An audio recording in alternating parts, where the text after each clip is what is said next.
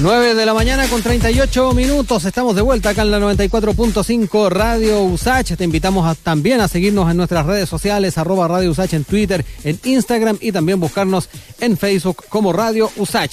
Daniela, eh, eh, un grupo de parlamentarios oficialistas anunció que va a recurrir al Tribunal Constitucional por el proyecto de ley que tipifica como delito la incitación a la violencia, pese a que aún el proyecto no completa el trámite en el Congreso.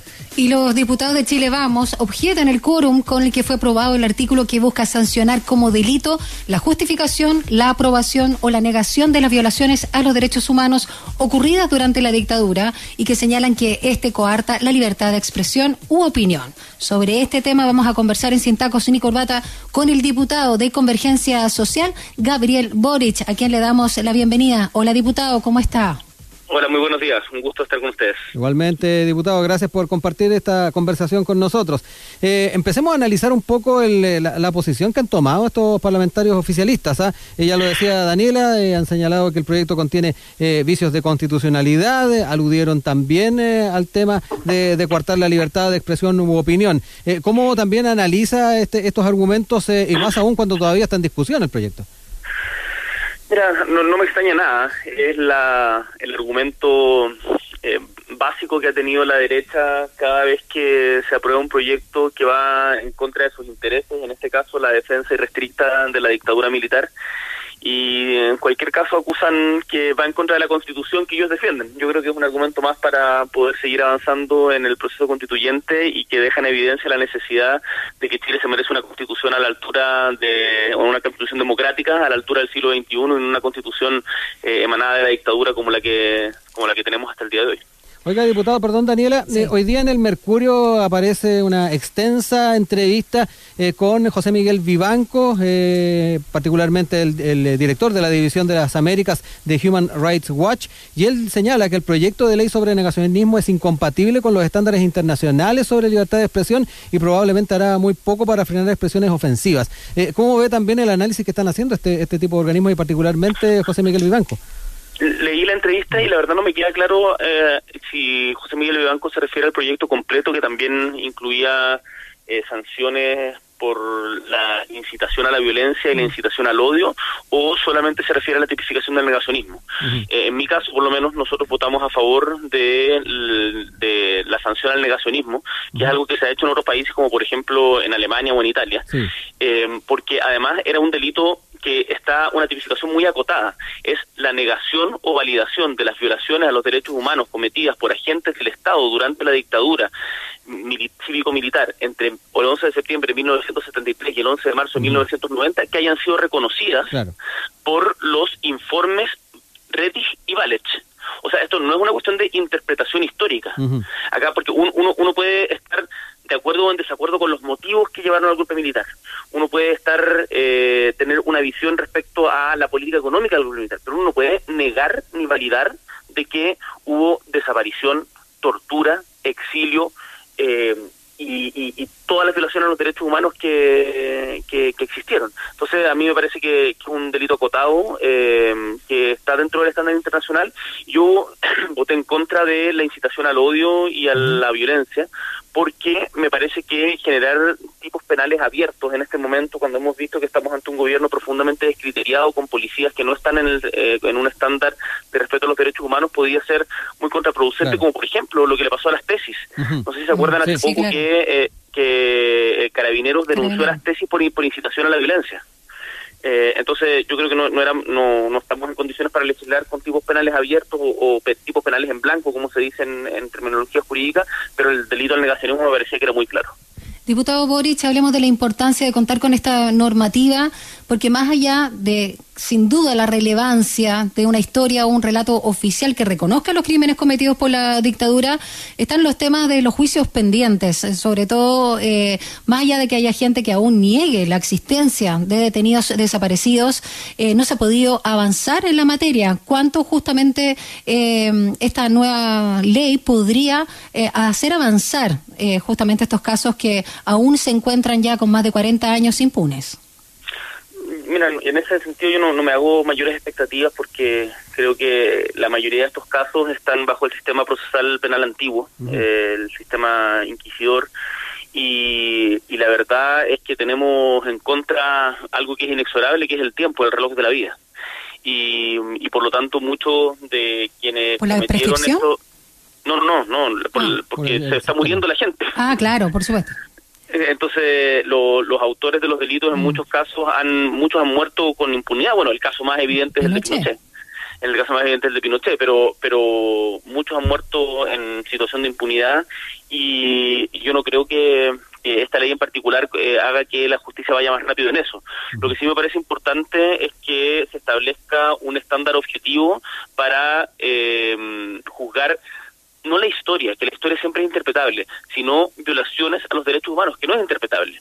El, el negacionismo del holocausto, por ejemplo, en Alemania está sancionado. En Italia, el negacionismo de los crímenes del fascismo también está sancionado. Y eso es razonable porque tiene que ver con el nunca más. Cuando uno empieza a relativizar que estas cosas pasaron siquiera. Porque ese, ese es lo que estamos discutiendo. Es decir, eh, la gente que dice que no pasaron o que, o que si pasaron estuvo bien que pasaran, porque bien muertos estaban estos comunistas, como dicen eh, algunos. Eso es inaceptable porque permite que crezca la semilla del odio que puede terminar generándolo de nuevo. Y eso nosotros yo creo que no podemos aceptarlo. Diputado, en ese sentido, eh, de alguna manera también lo dejaba entrever en la, en la respuesta anterior, pero ¿no es necesario también avanzar en una suerte de historia o relato oficial, eh, más allá de que obviamente en, en muchos aspectos puede que sea eh, analizable algunos eh, elementos por parte de diferentes puntos de vista, Eh, pero no es necesario reconocer eh, en forma oficial entonces ya estos crímenes cometidos por la dictadura, que pareciera que Bueno. cuesta también avanzar en eso? Bueno, yo, yo creo que el informe Rettig y el informe Valech, cuando uno los lee, son un reconocimiento oficial eh, de, de estos crímenes, de tanto de, de el exterminio, eh, el asesinato, la desaparición y la tortura. Eh, y en ese sentido me parece que estos dos informes, y por eso la ley se remite a ellos, son justamente lo que tú señalas. Ahora, yo no creo que haya que tener como un, un libro, eh, libro, digamos, no, no de hechos, sino como de interpretación histórica oficial que se enseña en los colegios. ¿no? Yo siempre prefiero que haya eh, diversas visiones y que la gente se forme su propia opinión crítica. Pero respecto a la violación a los derechos humanos, que son hechos objetivos que sucedieron, que están además eh, documentados, la Vicaría de la Solidaridad y el Comité Pro Paz hizo una tremenda pega en ese sentido, eh, creo que, que es ineludible y no se puede seguir negando ni relativizando. Estamos conversando acá en Sin Tacos ni Corbata con el diputado Gabriel Boric. Eh, quiero preguntarle sobre el, el tema de que su partido, Convergencia Social, haya enviado 70 oficios de fiscalización a carabineros por el accionar en el contexto del estallido social. Ninguno de ellos ha sido respondido. Cuéntenos si van a acudir a Contraloría. ¿En qué va eso? No, ya lo, ya, ya lo hicimos. Acudimos a Contraloría porque nosotros eh, desde nuestro partido Convergencia Social tenemos un compromiso con, el, con la fiscalización ante el actuar represivo que ha tenido Carabineros que ha derivado en cuatro informes de organismos internacionales denunciando violaciones de derechos humanos en Chile durante las protestas que siguieron al 18 de octubre. Y eso no podemos naturalizarlo. No puede dar lo mismo que hayan habido 400 personas con daño ocular total o parcial.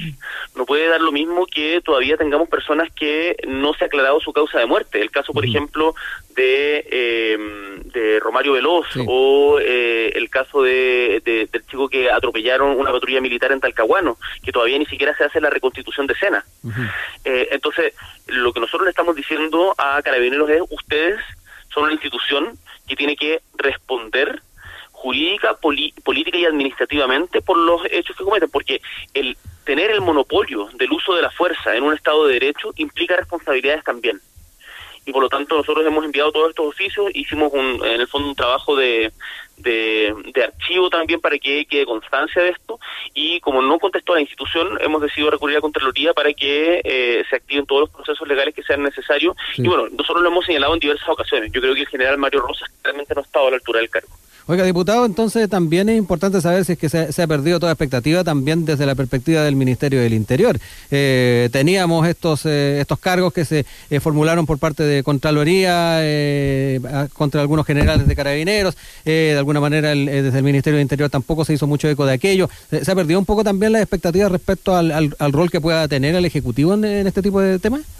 O sea, el Ejecutivo validó todo el tiempo lo que estaba sucediendo. Y, y más aún un ministro del Interior como Víctor Pérez eh, que además fue adeláter de la dictadura cívico-militar y que hoy día ha entregado un respaldo cerrado a las represiones que hubo durante después del 18 de octubre. Yo no tengo, no soy ingenuo eh, en el sentido de que él vaya a cambiar de opinión en esto, pero justamente nuestro rol como oposición es mantenernos firmes en aquello y no no porque el ministro del Interior le moleste dejar de hacerlo.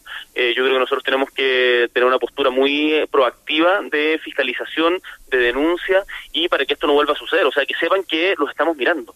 Eh, si, si hay protestas no pueden volver a suceder las violaciones a los derechos humanos. El caso de Gustavo Gatica y Fabiola Campillay han sido quizás los más emblemáticos, pero son muchísimos más. Entonces, nosotros por lo menos nos vamos a cejar en este esfuerzo de fiscalización y de defensa de los derechos humanos.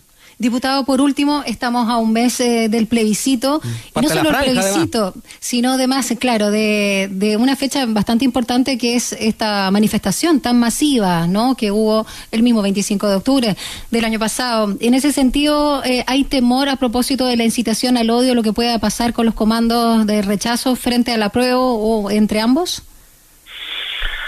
Mira, yo confío en en la sabiduría del pueblo de Chile y creo que que acá al final, más allá de, la, de las pasiones que desata eh, este proceso, eh, la constitución, la, la, oportunidad de poder escribir por primera vez en nuestra historia una constitución que sea democrática, paritaria, con participación de pueblos originarios, con participación de independientes, eh, va a ser un lugar de encuentro. Va a ser tenso, va a ser difícil, pero va a ser un lugar de encuentro. Y por lo tanto yo a lo que llamo es a que no caigamos en provocaciones, a que no nos dejemos llevar por quienes quieren que esto fracase, sino que estemos pensando en las propuestas, en la esperanza de, esta posibilidad histórica que tenemos y en darle para adelante con la construcción de esta nueva constitución y estas nuevas reglas para el Chile que se viene. Oiga, diputado, para, para cerrar, eh, ¿cómo ve también el tema en su distrito, eh, tomando en cuenta eh, de que además las cifras de, COVID habían estado al alza durante las últimas semanas y, cada vez más cerca además el, el, plebiscito? ¿Cómo también está analizando ese, ese factor? No, está, la situación en Magallanes estaba muy difícil. Ayer tuvimos una reunión extensa con, eh, con varios subsecretarios, con la nueva intendenta. Recordemos que tenemos en Magallanes la cuarta la cuarta intendenta eh, en, el, en tres años. Eh, con también con los alcaldes, con todos los alcaldes de la región, o sea, los, los 11 alcaldes, y se diseñó una nueva estrategia para poder abordar la pandemia porque claramente el caso de Magallanes es absolutamente excepcional, o sea, nosotros vamos para arriba mientras todos los demás han seguido una curva más o menos estable, estable y nosotros estamos totalmente disparados, por lejos la región con más casos eh, activos en, en, Chile. Y mm, afortunadamente, bueno, hemos tenido que derivar a muchos pacientes al norte porque para evitar el colapso del sistema de salud y bueno estamos trabajando ahora con mucha fuerza para que esto logre para lograr parar esto disminuir. Yo llamo a la gente a que a que no se relaje porque lo que está pasando en Magallanes eh, para que lo que está pasando en Magallanes no pase en el resto del país. Y yo confío por la pega que he visto que, que se está haciendo ahora y en particular los trabajadores de la salud en que vamos a lograr bajar aplanar la curva y, y que vamos a poder votar tranquilamente el plebiscito Diputado Gabriel Boric de Convergencia Social, muchas gracias por este contacto con nosotros aquí en Sin Tacos ni Corbata. muy bien. Un abrazo, chao. Saludos a la radio de la Universidad Pública, los Chao, Gracias, diputado. Gracias. Que esté bien. Chao.